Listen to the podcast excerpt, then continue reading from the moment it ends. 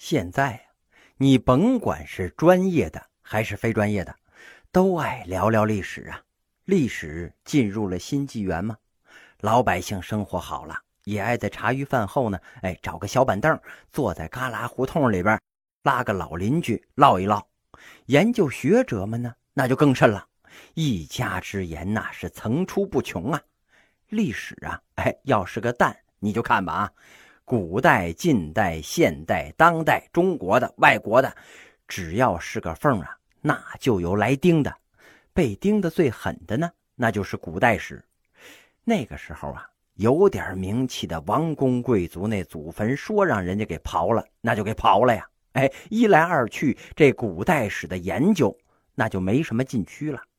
一拍电视剧呀，哎，没有几个不歌颂皇上的，歌颂的都让人家恶心了。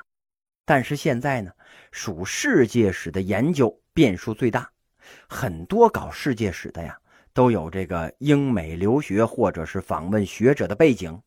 要是没到英国、美国留过学，你回来上哪儿评教授去啊？所以啊，很多人的历史观点都是清西方，但是主流上呢，还是受苏联的影响。所谓世界近代史啊。基本上是资本主义产生、发展、改革、壮大，影响到全球的历史。世界史啊，就是讲资本主义发展的。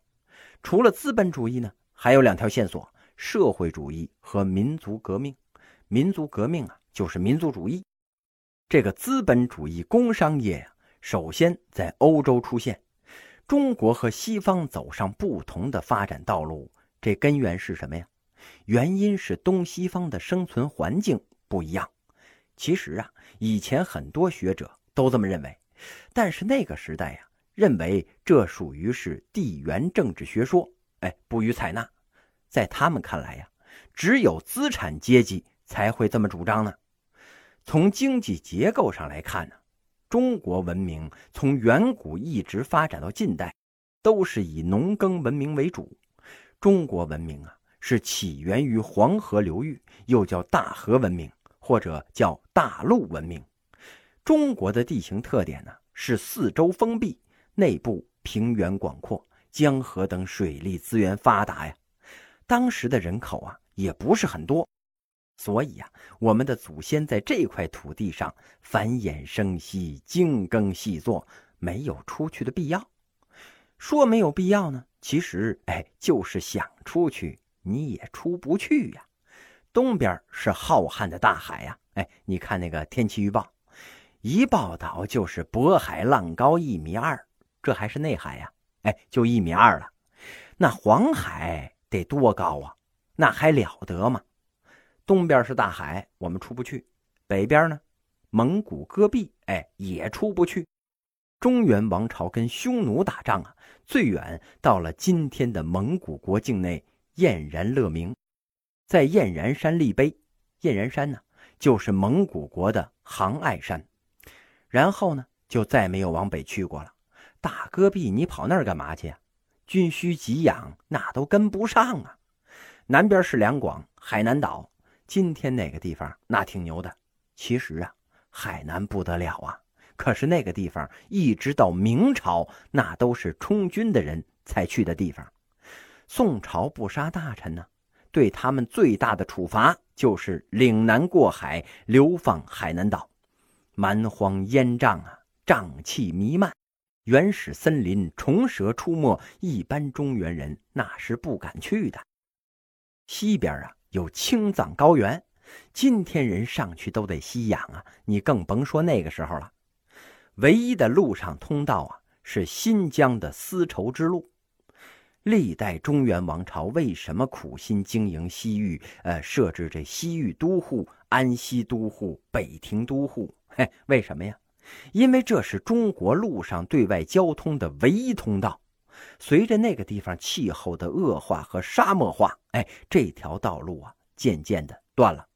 楼兰、康居、乌孙古国全部淹没在了滚滚的黄沙之中啊！再加上安史之乱之后。丝绸之路被少数民族占领，中原王朝的境况那是越来越封闭，所以啊，中国是这么一个特点：四周封闭，中间够大，足够我们折腾了。如果中间地方不够大呢？那再封闭，那也得出来呀。现在的地方够大，哎，中国人呢就不愿意出去折腾了，宅着挺好嘛。一代代的在这块土地上繁衍生息，这造成了中国人呢最安分守己、吃苦耐劳、任劳任怨、安土重迁的性格。所以呀，尼克松说，当中国领导人最幸福，因为老百姓他听话呀。西方文明啊是海洋文明，或者呢叫海岛文明。欧洲文明啊，起源于克里特岛，小岛上哎产点橄榄，种点葡萄，橄榄油也好啊，葡萄酒也好，他能天天靠这个玩意儿活着吗？所以啊，需要进行交换。我要吃，我要穿呢，得拿着橄榄油、葡萄酒去换，这就是商业文明。老天爷给他们安排的地方啊，非常好。地中海呀是个陆间海，欧亚非三洲环抱啊。没有地震跟海啸，我在法国、意大利都看过地中海啊，一直望到天尽头，那都是风平浪静、水波不兴啊。这样的条件呢，非常便于航海。你弄一个独木舟，那就出去了。咱们这里渤海浪高一米二，嘿，你这能出得去吗？哎，如果说东西交换完了还是不够吃，那怎么办呢？那就抢呗。所以呀。他们可以说是商人呢，也可以说是海盗。人家可不觉得这海盗有什么可耻的呀。英国人家里边供着那祖先的画像，左手一个铁钩子，右手上安着一个木棍子。哎，这是我爷爷的爷爷的爷爷某某爵士伟大的船长，特自豪。中国人家里能把这样的祖宗给供上吗？啊，哎，这是我爷爷的爸爸湘西剿匪的时候。被解放军给毙了，嘿，你绝对不会这么说。我如果问你，哎，你爷爷是土匪吗？你得跟我急了，你爷爷才土匪呢。甭说不是啊，真是的话，他也不承认。从西方的商业文明比较到今天的工业文明啊，咱们可以看出西方人的精神，什么呀？冒险、开拓、渴望财富啊！中国人所有作死的玩意儿。不都是从西方传过来的吗？什么蹦极之类的，中国人自己绝对不会干这个，太疯狂了。好家伙啊，大桥一百多米呀，系根绳子往下跳，嘿，这玩意儿，除非后面有人踹我一脚，否则你就是拿枪逼着我，我我也不去。嘿，你要是真拿枪逼着我呀，嘿，还不如干脆扣动扳机，你给我来个痛快呢。这要是万一摔下去没摔死。那可怎么办呢？中国人呢，绝对不会轻易的搬家。我从北京搬到上海，我为什么呀？上海给的房子大，工资高，我这才去呀。要是北京三居室，工资一个月八千，哎，上海呢一居一个月五千。你在北京待烦了，要去上海，那说明你这大脑啊，嘿，短路了。中国人绝对不会干这种事儿，外国人，哎，那就可以。这份工作特别好，嘿，但是我干烦了，我不想挣这份钱了，那我就不干了呀。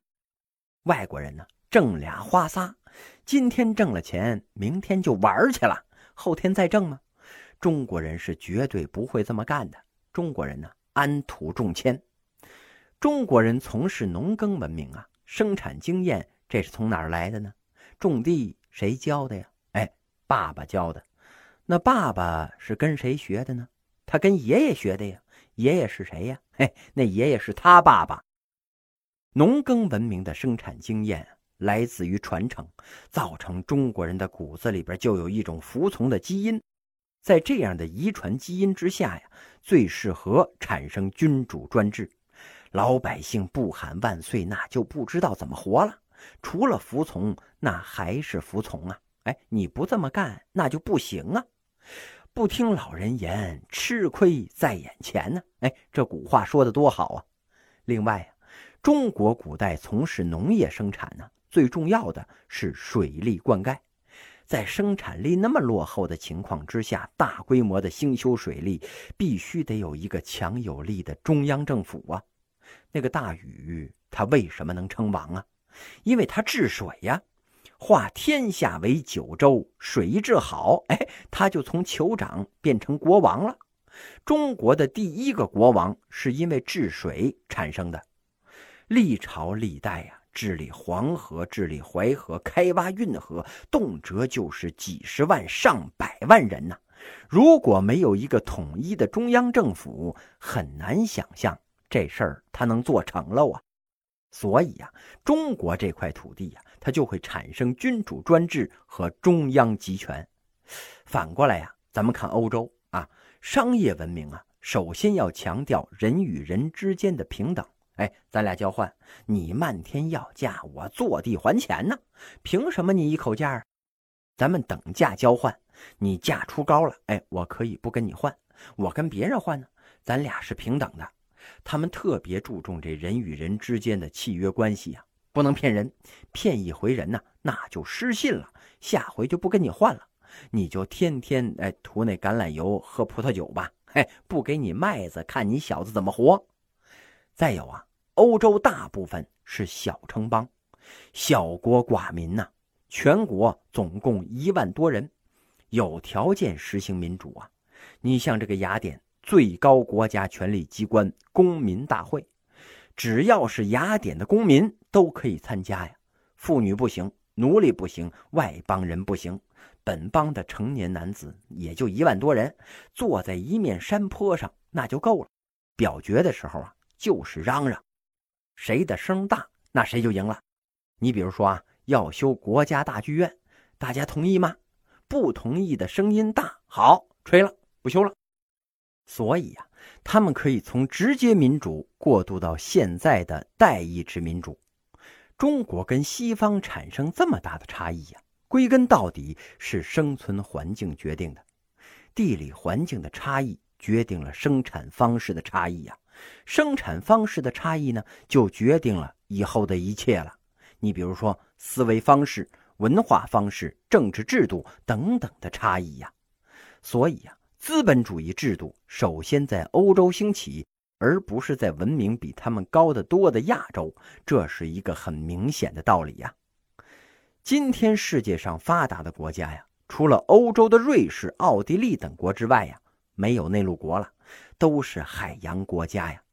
亚洲近代唯一走上独立发展道路的国家呢，是日本。也是海洋国家呀，再看澳大利亚、新西兰，那都是海洋国家。美国那就更不用说了，两大洋环抱啊。所以啊，中国人今天也应该树立起牢固的海权意识啊。我们中国的海洋国土啊，有四百万平方公里，有效控制的呢不到一百万平方公里呀，剩下三百多万平方公里都跟邻国有争议。尤其跟日本、韩国的争议那是最大的，但是韩国、日本的海军那可不是吃素的呀。中国实际上有效控制的就是渤海，这个绝对没错，别人轻易他进不来，这是中国的内海呀。我们陆地国土啊，号称是九百六十万平方公里，印度啊占着九万平方公里呢，实际控制着不到九百六十万平方公里。但是最起码账面上呢，哎，是九百六十万平方公里，而海洋国土啊，账面上四百万平方公里，但是实际上控制的少，哎，这就是东西方文明的不同啊。西方文明啊，起源于海洋，发展到了今天，标志着资本主义兴起的事件呢，是新航路的开辟。新航路啊，是十五至十七世纪开辟的，那个时候啊。相当于我国的明朝，明朝是一三六八年建立的，一六四四年，也就是崇祯十七年灭亡的。新航路的开辟时间呢，大概就是在中国明朝的中期和后期。西方历史学家呀，把一五零零年以来的世界历史都叫做现代史，二十世纪以后啊，是当代的历史。而中国的史学观点呢，是一九一七年才开始进入世界现代史。如果大家有兴趣啊，推荐一本书，美国人写的，叫《全球通史》。如果是你们现在工作或者是所学的专业跟那个外字沾点边儿，你比如说这个外语呀、外贸啊、外交啊、外卖呀，哎，这都可以。万一是卖给外国人呢？买这本书看看啊！这本书啊，分成了两本，上册特别薄，一五零零年以前的世界，下册呀巨厚，跟字典一样。一五零零年以后的世界，一共是一千多页，上册才两百多页，下册是七八百页的样子吧。下册书啊，很值得一看，有欧洲国家的婚俗。如果你呀，哎，有志于跟欧洲人结婚呢，可以看看那里的婚俗啊，这个很好，应该有国际观念呢。新航路是在什么背景之下开辟的呢？欧洲人呢，那么辛苦开辟新航路，呃，他为了什么呀？他们所需要的呀，第一是黄金。一个国家要发展资本主义呀，需要四个必备的因素，哪四个呀？资金、原料、市场、劳动力，要有这些，国家的资本主义才能够发展起来呀。排第一的呀，就是资金，没钱那都全扯。非洲为什么不能发展资本主义呢？嘿，他还画贝壳呢。欧洲人要发展资本主义啊，首先要解决的是资金的问题。这欧洲的黄金呢，严重匮乏，所以得上东方来找。其实啊，中国没有黄金，只有黄铜。中国古代说的金呢，就是黄铜。中国要是有黄金，干嘛还花那铜钱呢？干嘛不花金币呀？中国是贵重金属极其缺乏的国家呀。咱们国家的黄金呢，主要是依赖进口，到现在黄金储备啊，才一千多吨，人家美国呀，八千多吨呢。中国呀是个贫金国，你说金的没有吧？好歹有点白的吧？嘿，白银它也没有。中国古代的白银呢，依赖从日本进口，明朝以后才成为普遍使用的货币了。古代就是铜钱、铁钱，贵重金属啊，那是严重缺乏的。是谁那么无聊告诉欧洲人我们这儿有的呢？嘿嘿，老马，这老马是谁呀？马可波罗呀。你说他没来过中国吧？他那本《马可波罗游记》编的可是有鼻子有眼的呀，竟然还有人信，还按他说的画了张路线图。要说他来过中国吧，怎么写十句里边七句是错的呢？他说可汗的皇宫顶上盖的是黄金，那可汗要是睡觉的时候掉下来一块金砖，把他给拍死了怎么办呢？那琉璃瓦，你说是黄金的？哎，那是真没见识啊！你要是来过中国的话，哎，你怎么不记载长城啊？怎么不记载中国人吃饭用筷子呢？这是最起码的呀！洋人觉得中国人最神奇的就是这一点呢，居然拿两根棍子吃饭。咱们看洋人呢，嘿，那就更搞笑了，拿刀切。哎呀，你不吃人呢你啊？那肉，哎，生的还流着血就吃了。嘿嘿，这帮人太野蛮了，茹毛饮血呀！这马可波罗呢说中国有黄金，这帮人呢就误以为中国真有黄金了，就冲这儿来了。其实啊，真正有黄金的是欧洲，欧洲古代就是花金币、花银币呀。但是他们的黄金呢没有做货币，否则呀就不至于开辟新航路了。听众朋友们，大家好，我是主播东阳。《天朝史去》这部作品的试听部分呢，到这里就结束了。这部作品呢，一共是一百二十三集，总时长呢将近五十个小时。后续的作品呢，欢迎您到东阳的微信公众号里收听，请您关注东阳的微信公众号“东阳听书”。呃，请注意是“东阳听书”，冬天的冬，太阳的阳。东阳听书，东阳在那里等你。感谢您的支持。